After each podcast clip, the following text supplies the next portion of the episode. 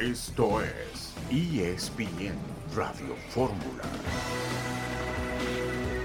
Un saludo en este miércoles primero de febrero de 2023. Estamos aquí en esta emisión multimedia de ESPN Radio Fórmula. Chelis, mucho gusto en saludarte. Beto, buenas tardes para servirte. Y ahorita que se conecte Toñito, otro saludo para él. Perfectamente. En un momento más estaremos con Toño Valle. La noticia del día es que Tom Brady anunció su retiro del fútbol americano. El legendario mariscal de campo extraordinario anuncia su retiro del fútbol americano, pero antes en la línea telefónica está John de Luisa, el presidente de la Federación Mexicana de Fútbol. En un momentito vamos a saludar a, John, está enlazándose ahora mismo la, la comunicación para platicar sobre los cambios anunciados ayer en el fútbol mexicano después del fracaso de la selección mexicana en el Campeonato Mundial anterior allá en Qatar. El equipo del Atlas de Guadalajara va a recibir al cuadro de Toluca en partido pendiente de la fecha número uno del torneo. Este partido será a las ocho de la noche con cinco minutos. El día de hoy, el Atlas de Guadalajara recibiendo al equipo de Toluca. Y por supuesto estaremos centrándonos en eh, el retiro de eh, el mariscal de campo Tom Brady. John de Luisa, te saludamos con mucho gusto. Chelis, Toño Valle y Heriberto Murrieta. ¿Cómo te va? Querido Heriberto, siempre un gusto saludarte. Un abrazo para todos en la mesa. Igualmente, John, qué gusto saludarte. La primera pregunta que te haría, eh, habrá una reducción en el número de extranjeros, pero ¿no te parece que siete en la cancha siguen siendo demasiados pensando en las oportunidades y el desarrollo de los futbolistas mexicanos? Yo creo que sí, Beto. Me parece que Miquel lo comenta muy bien el día de ayer, que trabajará la Liga MX con eh, las indicaciones que dé el Comité de Selecciones Nacionales.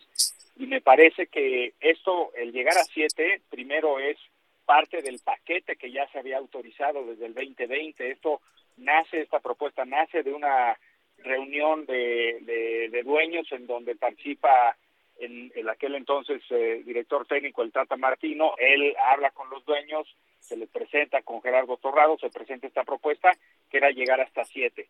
Eh, eh, aquí hay que trabajar juntos con la liga, Beto, porque hay que trabajar de tal manera que no se le pegue a la calidad de la liga. Hay muchos equipos que tienen grandes inversiones en jugadores extranjeros y por eso estas disminuciones han sido paulatinas. A mi manera de ver, yo creo que todavía hay un espacio adicional en donde pudiéramos bajar a, seis. Creo que por muchos años trabajamos en el fútbol mexicano con cinco extranjeros. Cuando se abrió esta posibilidad de tener a los naturalizados, brincamos hasta 12, 13, algunos equipos con 14. Creo que si lo podemos bajar a siete y después a seis, sería una gran noticia para todo el, el dinero, todo el esfuerzo, todas las horas, hombre, que se trabajan en la formación de jugadores. Creo que tenemos extraordinarias fuerzas básicas que si les damos más espacio, pues podrán competir mejor. Exacto, sobre todo porque los, los extranjeros que vienen no necesariamente todos son de buena calidad y siento que impiden el, desarrollo del futbolista mexicano y eso repercute en la selección mexicana. Nos queda un minuto y medio, John, para el, para el primer corte. Eh, te preguntaría, ¿qué razón dio Jesús Martínez para no formar parte del comité que anunciaste ayer? En, lo personal, la llamada le hice yo, me dijo que, él prefiere sumar afuera del, comité, yo le pedí por favor que lo, que lo reflexionara. Eh, me parece que dentro de la idea original de tener los eh, representantes de Grupo Orlegui y Grupo Pachuca dentro del Comité de Selecciones Nacionales, pues será un lujo, además de la gente de, de los representantes de Chivas y de América, ya luego se fue conformando con la llegada de Jorge Alberto Hank y con la llegada de Ernesto Tinajero, pero yo sigo ilusionado que algún día Jesús se nos una en este esfuerzo del apoyo a las elecciones nacionales. John, si nos permites, vamos a una pausa y continuamos platicando contigo en esta tarde. Con gusto. John de Luisa, esta tarde en ESPN Radio Fórmula.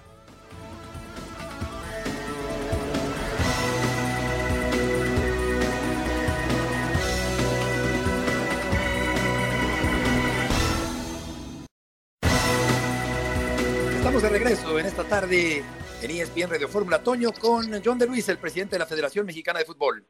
Gracias, Beto. John, gusto saludarte. se dan a conocer ayer estos, estas intenciones de cambios en el fútbol mexicano, ¿no? De pronto la opinión pública, ¿no? La, la respuesta va hacia un tema de tal vez se esperaba un cambio más abrupto, que tal vez esperaba un cambio más sustancioso, que tal vez no se mueve demasiado eh, eh, el fútbol mexicano. ¿Qué, ¿Qué, opinión te merecen justamente estos cuestionamientos, John, de que tal vez se esperaba un golpe más fuerte eh, sobre la mesa en el fútbol mexicano?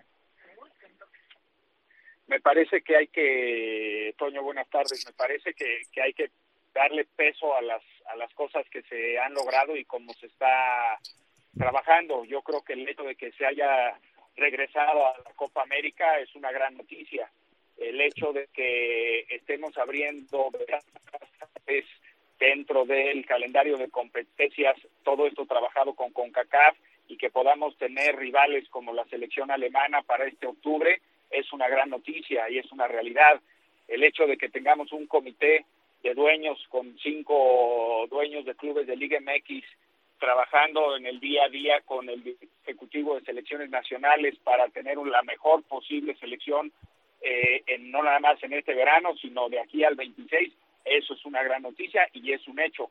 Me parece que hay otros que, como bien lo explicaba eh, Miquel Arriola, el presidente ejecutivo de la Liga MX, hay que madurarlos de aquí a, a la Asamblea, dotarlos en la Asamblea, pero afortunadamente para que él los haya presentado ayer, es porque ya tuvo un cabildeo antes de la conferencia de prensa y hay una aceptación generalizada. Eso nos puede dar la tranquilidad de que la mayoría de las cosas o todo lo que se presentó ayer debe de llegar a buen puerto en la Asamblea. Me parece que si se logra eh, eliminar el repechaje, una reducción de extranjeros adicional, si se logra apoyar a las exportaciones, si se logra el, trabajar como lo está pidiendo Miquel, este, creo que será una gran noticia y, lo veremos. habrá cosas que se puedan ver eh, en una transformación eh, de inmediato y habrá otras que son a medidas que van a dar frutos a mediano y a largo plazo. Chelis, adelante. Señor de Luisa, buenas tardes. Soy el Chelis y le mando un saludo. Eh, Estimado Chelis, un gusto saludarte. Ante todos estos acontecimientos que se están dando y que semana tras semana para atrás no, no son muy en vistos o no son, o no son ejemplos de una institución a la cual siguen muchos millones y que independientemente del negocio que se tiene que hacer y de, de ser una, una cosa particular, un trabajo particular, al seguirlo millones y millones, podría ser o tendría que ser ejemplo por, porque es un deporte, porque fomenta la disciplina, porque fomenta muchos valores. Toda esta credibilidad que se ha perdido ante, la Federación Mexicana de Fútbol, que se ha perdido, ¿cómo caramba piensa usted que la pueden recuperar? Esto, estimado Chelis, es a base de resultados, no cabe la menor duda. El hecho de que tengamos elecciones competitivas y que se esté trabajando para seguir formando jugadores. Ayer comentábamos de que en este cuatrienio la inversión en fuerzas básicas del fútbol mexicano va a crecer 40%. Eso en, cualquier industria, un crecimiento de inversión del 40% es una gran noticia si ya teníamos grandes fuerzas básicas con eh, selecciones sub-14, 16, 18, 20, si ahora se está pensando en tener una sub-23 eh, que pueda participar en Liga de Expansión, si es que así lo, lo decide la Asamblea, el poder tener una selección eh, también varonil sub-23, aun cuando no vamos a tener Olimpiadas, que esté trabajando en todas las fechas FIFA. Me parece que esto es de trabajo y de resultados si tenemos un buen desempeño de aquí a la Nations League y a la Copa Oro, no me cabe la menor duda que el ambiente hacia la selección y hacia la federación cambiará. Lo vimos antes del Mundial, cuando le ganamos a, Irak, al día siguiente el, el, ambiente era verdaderamente positivo. Cuando perdimos con Suecia tres, cuatro días después, el ambiente se tornó negativo. ¿Por qué? Porque se tiene ya este, eh, esta experiencia acumulada y en cuanto viene un resultado negativo, obviamente viene la reacción. Esto para mí, y, creo que, la gente que ha estado en el fútbol coincidirá, mientras haya resultados habrá acompañamiento, cuando no se den los resultados, pues claramente vendrán las quejas. Gracias. ¿Hubo conflicto de intereses en el partido entre México y Argentina en el Mundial, dado que el técnico de la selección mexicana era argentino? No, no lo veo así, Beto. Me parece que eh, tanto el Tata como el resto del cuerpo técnico son unos profesionales en, su trabajo y el cómo estuvieron eh, no nada más planteando el partido contra Argentina, sino cómo estuvieron trabajando antes de, cómo se hicieron los visoreos, cómo vivimos todo, yo no tengo la menor duda en lo absoluto y lo podemos, yo por lo menos yo que estuve en el estadio puedo estar muy tranquilo que se hizo todo lo posible por aguantar y aguantamos los primeros 64 minutos. Y no nos metieron gol hasta que vino una genialidad del de, señor Messi y tuvimos la desafortunada lesión de Andrés Guardado por ahí del minuto 40 del primer tiempo que cambió el planteamiento original al sacar a Andrés y al meter a, a Eric Gutiérrez. Entonces yo no tengo en ese sentido la menor duda, Heriberto. ¿Qué tiene Rodrigo Árez de, Pargas, eh, de Parga que, hizo que ustedes se decidieran por él para encabezar a las elecciones nacionales? Viene a llevar a cabo una función de gestoría, Heriberto. Viene, no viene él a imponer un proyecto deportivo, porque los proyectos deportivos, tanto de Jaime Ordiales como de Andrea Rodebau, están ahí.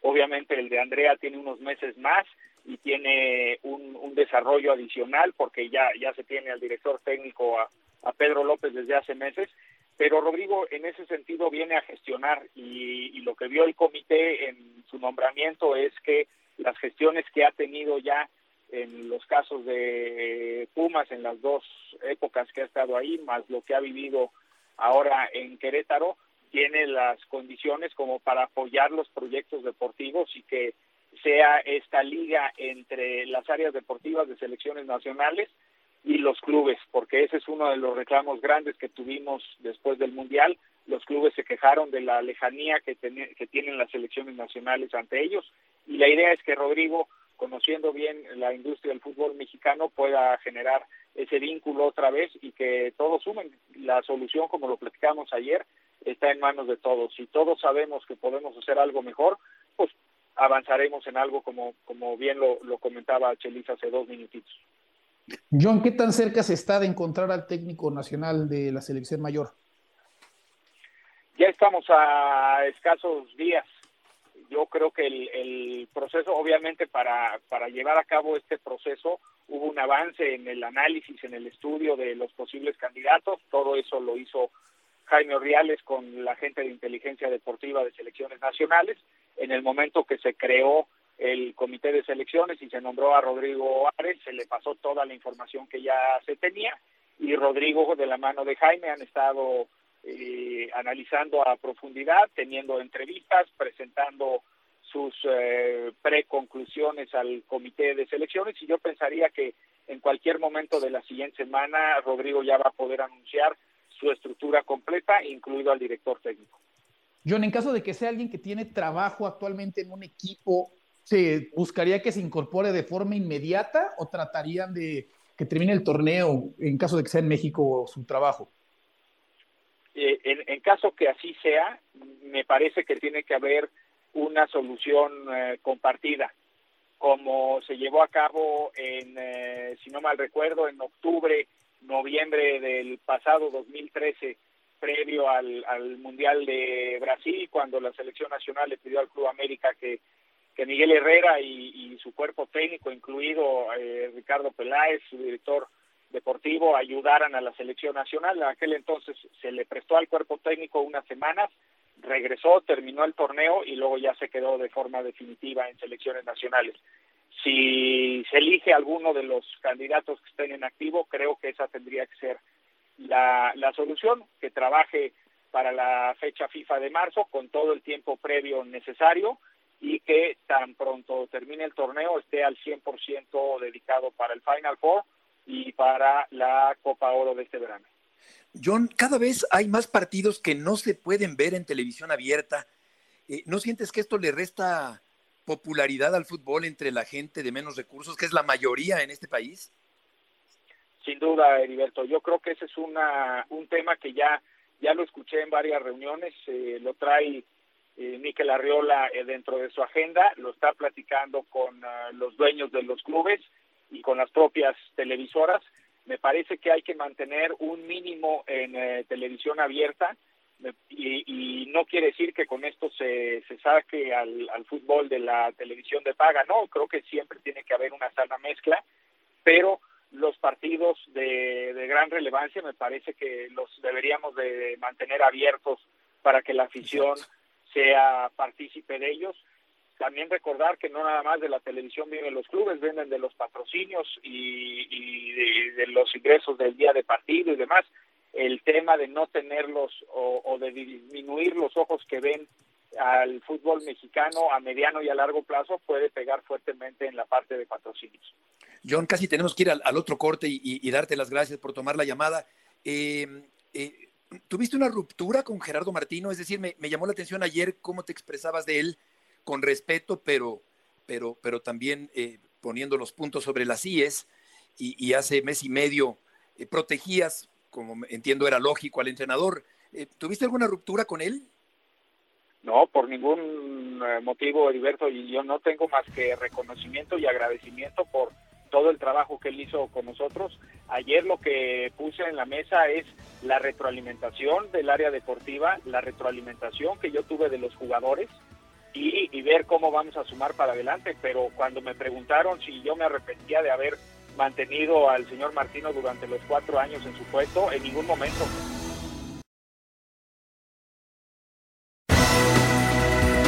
De regreso, Chelis, Toño Valle y Heriberto Murrieta en esta tarde aquí en ESPN Radio Fórmula. Eh, era poco el tiempo que se nos eh, dio para poder entrevistar a John de Luisa. Se quedan muchas, muchas preguntas en el tintero eh, y opiniones también que externarle y compartirle al presidente de la Federación Mexicana de Fútbol.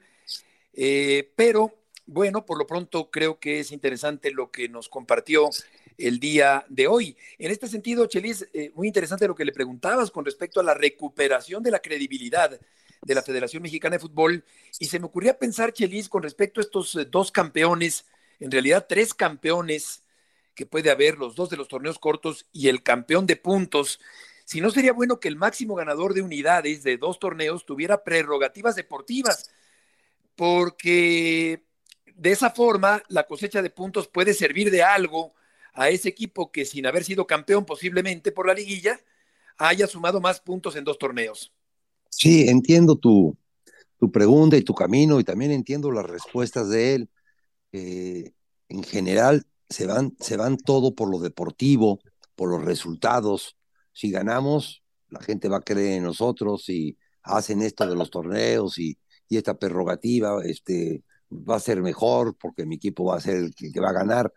Hay mucha, hay una ola muy grande en la cual él está arriba, está arriba de la ola, él no maneja la ola, ¿no? Como la, las albercas esas que te, te, trepas a la ola y tú no manejas el la rollo. Ola, ¿no? Y, ento y, entonces, y entonces al no manejar la ola, el señor ya no está al aire, ya no, no, se puede defender lo que, de lo que pueda yo decir, pero, pero, pero el señor tendrá muy buenas intenciones, pero la ola lo va a dominar. Hay 1500 cosas semana tras semana para atrás, enumeradas mes con mes, en el mes de diciembre, lo que pasó en el mes de noviembre, en el mes de octubre, así para atrás, en la cual no nadie habla de lo deportivo, hablan de que el Atlas no juega un partido porque no tiene campo, habla, se habla de, promotores que son dueños de equipos, eh, se habla de fichajes hechos en mal tiempo, se habla de, de malas calidades de jugadores, se hablan de muchas cosas feas, de, de, muchas broncas, de porras, más allá de la de Celaya y Atlas, de muchas cosas de estas en la cual la federación puede dar un golpe e impulsarse ahí antes del resultado, porque el resultado no depende de ti, también hay un rival. Lo que sí depende de ti es el accionar de tu asociación. Eso sí depende de ti. Y esa es la credibilidad que no se tiene. Y es que hablas del resultado, Chelis, a mí me da la impresión que, a ver, a final de cuentas, México se queda fuera de la segunda fase del Mundial. Si cae un gol más de México en el partido contra Arabia, México avanza. ¿Y entonces qué significa? Que si caía ese gol no había ningún cambio. Todo, si no, era si, bueno. O sea, exacto, todo está perfecto, no movemos nada, seguimos con repechajes, no nos inventamos esto del tercer campeón, que a mí la verdad me parece una payasada, pero bueno, no nos inventamos esto. Entonces, un gol de México en el Mundial hubiera hecho ver a los directivos que la cosa realmente no está tan mal como aparentemente está, aunque tampoco tanto porque los cambios no son tan significativos. O sea, ese es el problema, ¿no? De poner todo de la mano del resultado, cuando no quiero decir que es subjetivo el resultado, pero hay ocasiones en las cuales se te pueden dar las cosas aunque no estés haciendo un buen trabajo. Sí, eh, exactamente. Ahora, eh, me quedé con ganas de preguntarle también, hablan de una incentivación de la salida, incentivar la salida de jugadores mexicanos al extranjero, pero ¿cómo lo piensan lograr? Eh, eso eso no, no creo que sea tan sencillo incentivar. Claro que es una buena idea que el jugador mexicano salga, que emigre, que se fortalezca afuera, que madure, que embarnezca, que regrese siendo un mejor jugador, que integre la selección mexicana eventualmente, pero no me queda claro cómo puede ser el proceso. Con la, respecto única, a esa, la única manera, sí. la única manera, Beto, perdón que te interrumpa, claro, claro. es que la, federa la federación sea dueño, sea dueño de los pases de los jugadores, como, como, lo, como lo es la MLS. La MLS es dueño del pase del jugador. Y entonces, como objetivo de la liga y de los treinta y tantos o veintitantos dueños, es ese. La, la, federación se tendría que hacer de los contratos de los jugadores próximos a salir. Y entonces, si a la federación le pagan 500 o 600 o nada con tal de sacar a un prospecto, pues hombre, va a cumplir con ese proyecto. Mientras los jugadores sean propiedad privada de algún club, es imposible. Sí, Exactamente. Eh, bueno, no, no, se ve claro. Tú decías, Toño, de una payasada del, del tercer campeón.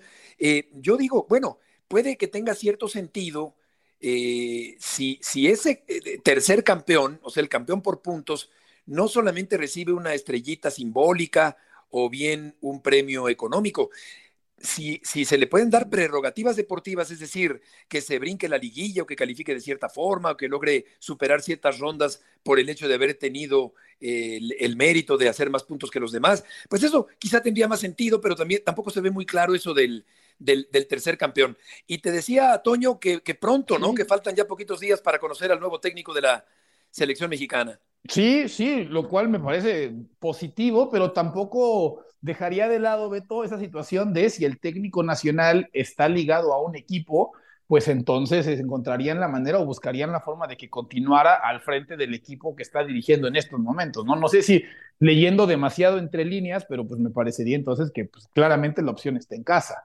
Sí. ¿no? Y creo que también es una manera, porque se hablaba, por ejemplo, de ahí de pronto que Almada pues interesa bastante, pero pues Grupo Pachuca no necesariamente lo quería soltar porque quiere que continúe al frente de su equipo, pues creo que es una forma como de, de llegar a un término medio, ¿no? Para que todos puedan estar de acuerdo y no sé, otra vez, si, si está cerca, si está a la vuelta de la esquina casi el nombramiento, ¿no? Y existe esa opción, tal vez estoy leyendo demasiado entre líneas, pero pensaría que, pues que ya, que va a ser de aquí sí o sí.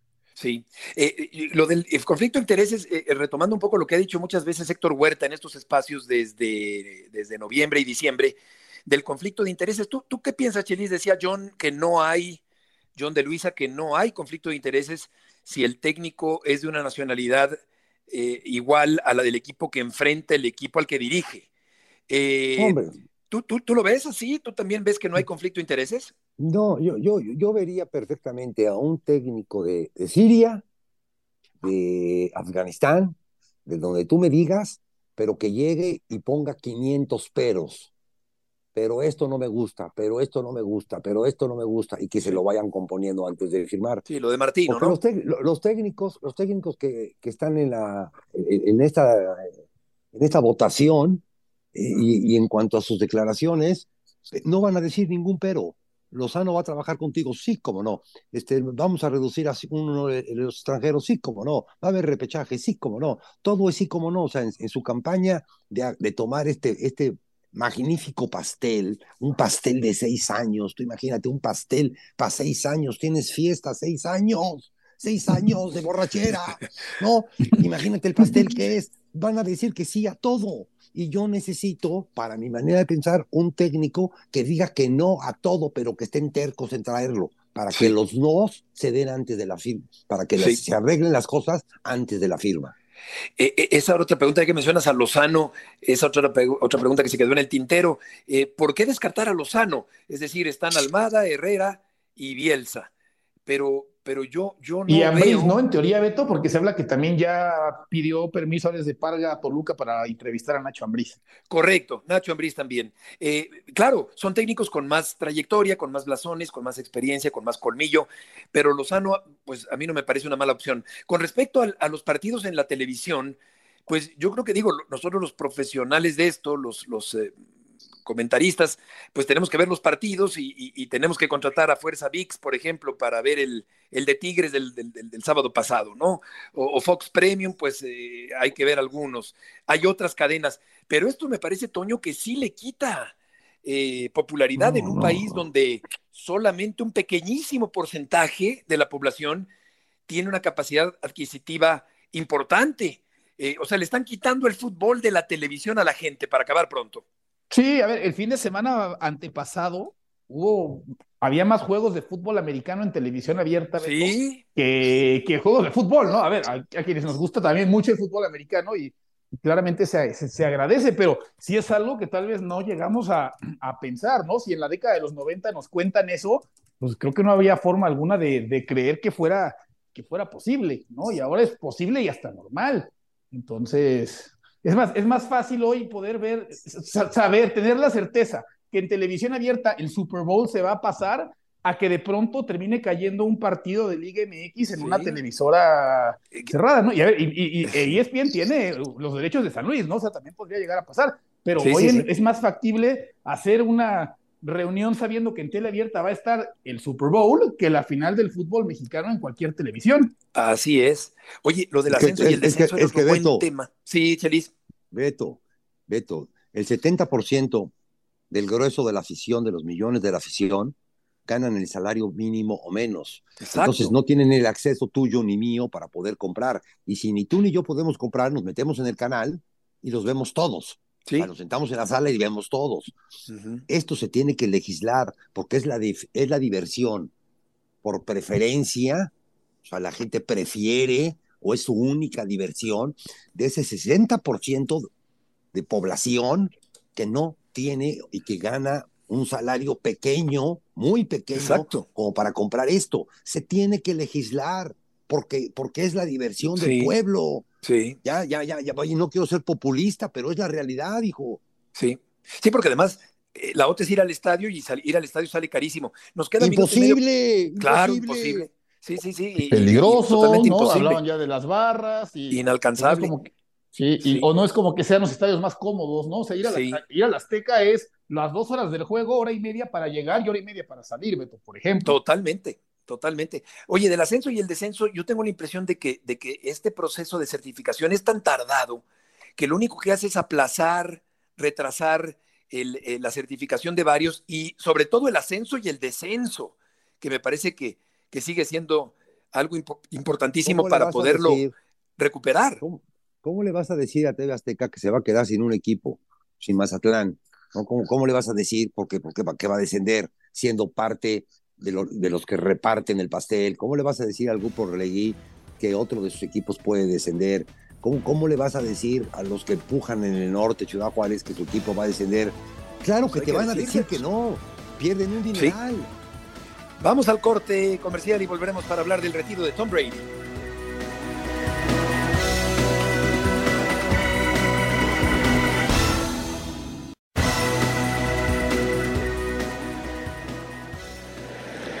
Good morning, guys. I'll get to the Buenos point días. right Voy a away. llegar rápido al I'm punto. retiring Me retiro. Para I know the de forma process definitiva. uh, was a pretty big deal last time, so Sé que el proceso fue mucho el año pasado, press record and let you guys know first. So así que uh, quería decirles primero a ustedes, solamente tienes la oportunidad de un emotivo y un ensayo y yo uh, utilicé mi, oportunidad del año pasado. Gracias a todos ustedes por apoyarme, a mi familia, a mis amigos, a mis compañeros, a mis rivales. Podría continuar por siempre, son Thank you guys demasiados. Gracias a todos por dejarme vivir mi sueño absoluto. No cambiaría nada. Love you all. Los amo a todos. La voz de Tom Brady que anuncia su retiro Hasta aquí llegó el formidable deportista de época, el mariscal de campo histórico, Mauricio Pedrosa, hoy en ESPN Radio Fórmula. Mau, qué gusto saludarte. ¿Tenía cuerda Brady para rato todavía? Muy corta, Beto, muy corta. Un saludo para todos. Eh, yo creo que la cuerda se comenzó a agotar incluso desde antes de la temporada anterior. Eh, terminó siendo el coreback que lanzó más pases en toda la NFL la última temporada, lo cual no necesariamente es una gran estadística, ¿no? Porque quiere decir que el resto del equipo en el ataque terrestre tampoco te ayudó. Y yo creo que si le quedaba algo de cuerda, la cuerda de Tom Brady no está hecha para llegar a la primera ronda de postemporada y salir. Es decir, si Tom Brady es ese tipo de competidor que si su cuerda no es lo suficientemente larga y fuerte para llegar a competir por el título, no vale la pena estirar la cuerda. Y por eso creo que, y es raro que en este tipo de decisiones y de personajes esto no se filtre, lo cual quiere decir que sí fue una decisión que probablemente tomó en las últimas 24, 48 horas, eh, y hoy se animó a decirlo. Mucha gente se pregunta, ¿por qué hoy, no? ¿Por qué, por qué este día? Eh, hoy se cumple un año de que lo anunció también la vez pasada, se cumple un año de que ganó es su primer Super Bowl, es decir, es una fecha especial el primero de febrero para él. Y también porque lo que lo molestó el año pasado de que se haya filtrado su primer retiro es que opacó un poco la ronda de eh, campeonatos de conferencia. Hoy que hay dos semanas antes del Super Bowl, creo que también es uno de los factores por lo que lo acaba de decidir. Pero en esa pregunta de, de, de la cuerda, creo que él se dio cuenta que no era lo suficientemente larga ni estable para poder llegar a pelear por otro título. Saludo a Mau como le gusta, con el saludo. Con el saludo Mau Pedrosa, fuerte, fuerte abrazo. Oye, hoy es fácil hablar ya con el periódico el lunes, ¿no? Que además, sí. curiosamente, es lunes. Pero ¿Crees que estuvo, estuvo de más esta última temporada? ¿Tú crees? Miércoles, Toñito. Oye, el miércoles. Ah, es que Qué bárbaro. yo descansé ayer. Deja yo de inhalar ayer. eso que por favor. Tienes toda la razón, Mau. Tienes toda la... A ver, entonces te preguntaría, ¿estuvo de más la última? ¿Tú crees que Brady se arrepiente de este último año en el que regresó? Y me refiero a cuestiones deportivas, ¿eh? No quiero entrar a cuestiones sí. personales, ni mucho menos. Tema deportivo meramente. ¿Crees que se arrepiente de haber vuelto a la, a la actividad? Eh, no quiero sonar como si viviera yo en la mente de Tom Brady como para poder interpretar si se arrepiente o no, pero si tengo que aventurar un pronóstico, yo creo que sí. Yo creo que sí. De vuelta, porque uh, a alguien que dura, que se mantiene en la élite durante dos décadas, estar en un equipo que sí ganó su división, pero la ganó con un récord eh, mediocre, ¿no?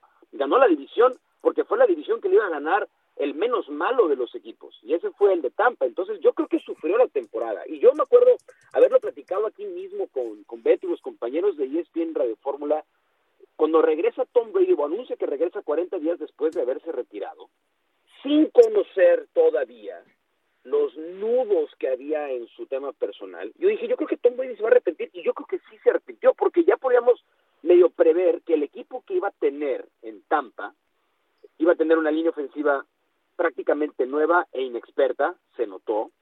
Eh, no iba a tener ataque terrestre, se notó. Sí tenía dos, tres buenos receptores, pero dos de ellos se lesionaron. Ya no iba a tener a Gronk. Iba a ser bien cuesta arriba. Entonces, si tuviera que aventurar una opinión sin conocer el, eh, a fondo la psique de Tom Brady, yo sí, yo sí creo que está arrepentido de haber regresado. Chelis. Eh, Mao, buenas, buenas tardes. Yo me voy, me voy con tu. Hola, Chelis. Me, me, voy con tu narración que me gustó. Fíjate, hay un equipo, es pregunta, hay un equipo en la NFL en la cual el señor Brady pueda lanzar, lo puedan proteger, pueda tener receptores, pueda tener jugadores que le hagan pues, dos downs, que le hagan carrera uh -huh. y que aparte lo quieran a él y le puedan pagar. ¿Existe ese equipo? La última parte fue lo más importante, que le puedan pagar.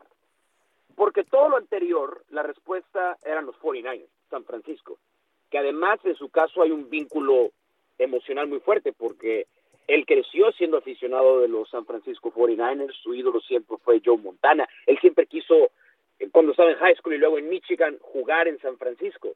Entonces, y, y tiene todo lo que habías presentado. Después viene el tema del el tope salarial y si hubieran podido ajustarlo, y ya sabemos que John Lynch, que es el gerente general, es un fenómeno para poder manejar el tope salarial, pero los Niners esta temporada empezaron con un coreback eh, de, en contrato de novato y terminaron con un novato de última ronda en el que se podían ajustar. Le estaban pagando a Jimmy Garoppolo, pero no era tampoco un golpe al tope salarial muy fuerte. Yo creo que se las hubieran ingeniado, pero en términos estrictamente deportivos, el, el, el único destino que tenía sentido para, para, para Tom Brady era San Francisco, porque si tiene todo eso que tú presentaste. Muy buena línea ofensiva, muy buen ataque terrestre, grandes corredores, un excelente entrenador en jefe, como Kyle Shanahan, con quien Brady se hubiera entendido muy bien, no tengo dudas.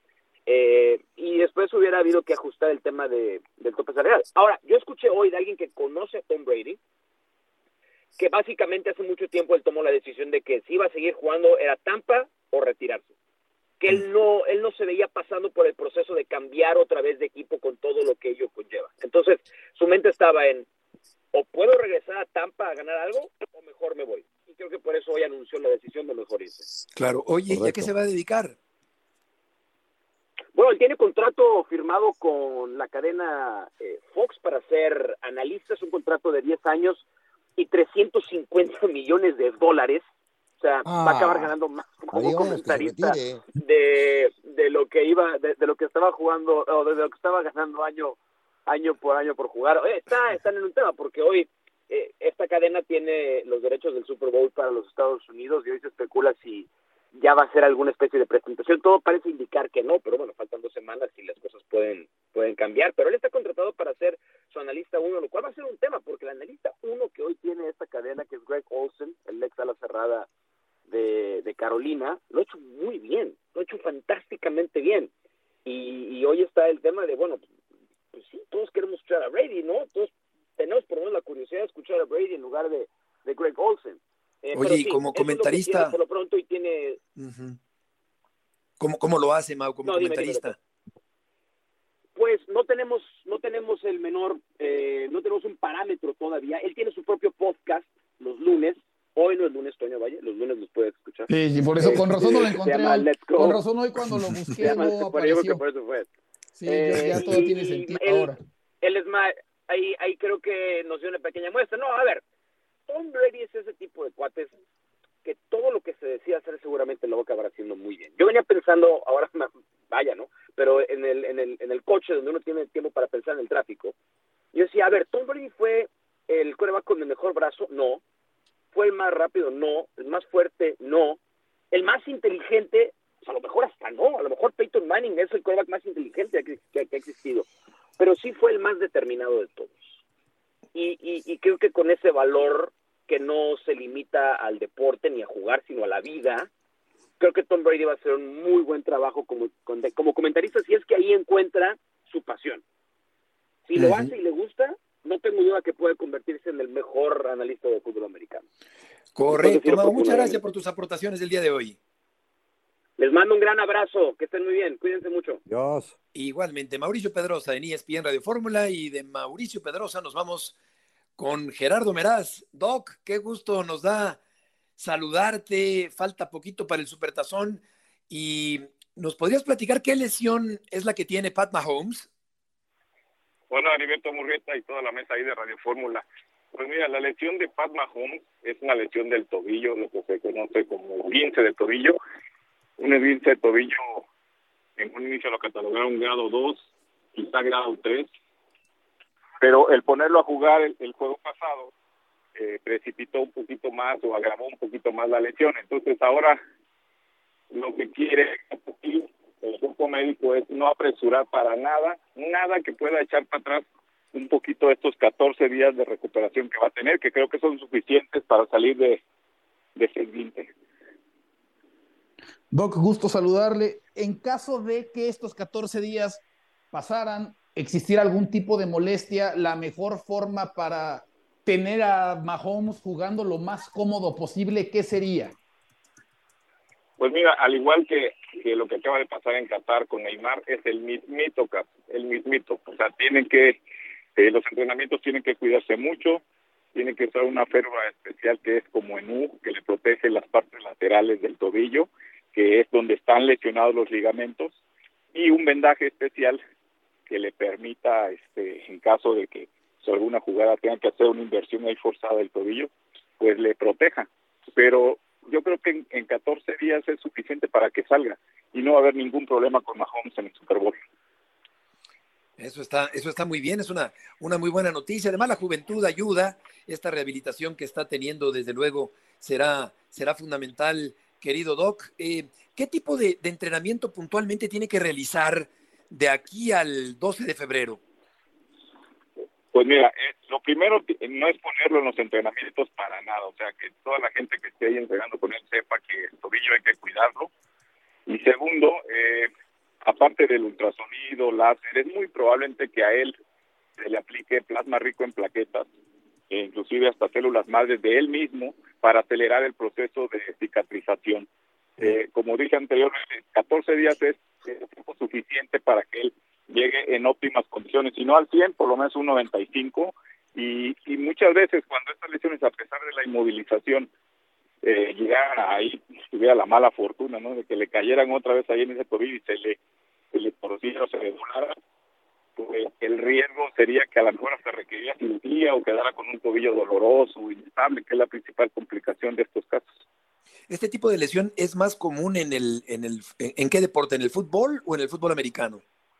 Eh, yo creo que es más común en el, en el fútbol, soccer y en el básquetbol. Ahí es, eh, al momento de saltar, caen mal o algo, siempre eso más se presenta, pero obviamente en el americano, eh, como es un deporte también de contacto, pues también hay mucho riesgo. Yo hemos visto muchas lesiones ahí, pero casi siempre son por contacto directo sin que el jugador tenga, tenga la culpa, ¿no? En la mayoría de los casos, por ejemplo, la lesión del Tecatito Corona, eh, él solito se deslizó y se fracturó. Entonces ahí pasó a un grado mayor, pero ahí no tuvo nada que ver eh, una jugada brusca, pues. Sí. Querido Doc, tanto tiempo sin, sin saludarte. Muchas gracias por eh, tus aportaciones en esta tarde aquí en el programa. Un placer, como siempre, Heriberto Murrieta. Le mando un abrazo a todos. Buenas Igualmente, tardes. Gerardo Meraz, hablando sobre la lesión que sufre Mahomes, pero estará listo para el Super Bowl del día 12 de febrero, este gran evento que viene por delante y todo parece indicar que no tendrá ningún problema Mahomes para estar en buenas condiciones, Toño, para ese partido. Sí, sí, sí, sí. A ver si pudo jugar el, el domingo pasado, ¿no? Que la cosa era más reciente, ¿no? Pues uno pensaría que, como decía el Doc, 14 días más le van a ayudar. De hecho, la última jugada con la que gana, ¿no? El equipo de, de los Chiefs viene precedida de una, una carrera por de Patrick Mahomes, sabiendo que el tobillo no estaba en las mejores condiciones, ¿no? Que su movilidad es muy importante y bueno, aún así logró mover las cadenas. Sabemos perfectamente que vino después el golpe de y posteriormente el gol de campo, pero no tendría que ser ningún problema, Beto, el tobillo de Pat Mahomes. Correcto, el Barcelona le ganó al Betis dos goles por uno, ya ganó el partido Cheliza, el conjunto del Barça entró guardado a jugar en este partido, el futbolista mexicano entró en este encuentro después de que John de Luisa nos platicaba justamente sobre la lesión que sufrió eh, guardado en aquel partido contra Argentina en el Campeonato Mundial, donde el planteamiento fue pues más para buscar el empate que para intentar ganarle al equipo de Argentina. Sí, te lo, no, no lo dijo el señor de Luisa. Aguantamos 64 minutos. Cuando, cuando esto no es de aguantar, es de, sí, obviamente, de aguantar y de, y de hacer después de que aguantaste. Entonces, pues, sí, al minuto 64 te ahogaste a, 30 y, a, 36, a 36 minutos de llegar a la orilla. Efectivamente, sí, yo creo que, que faltó audacia ese día.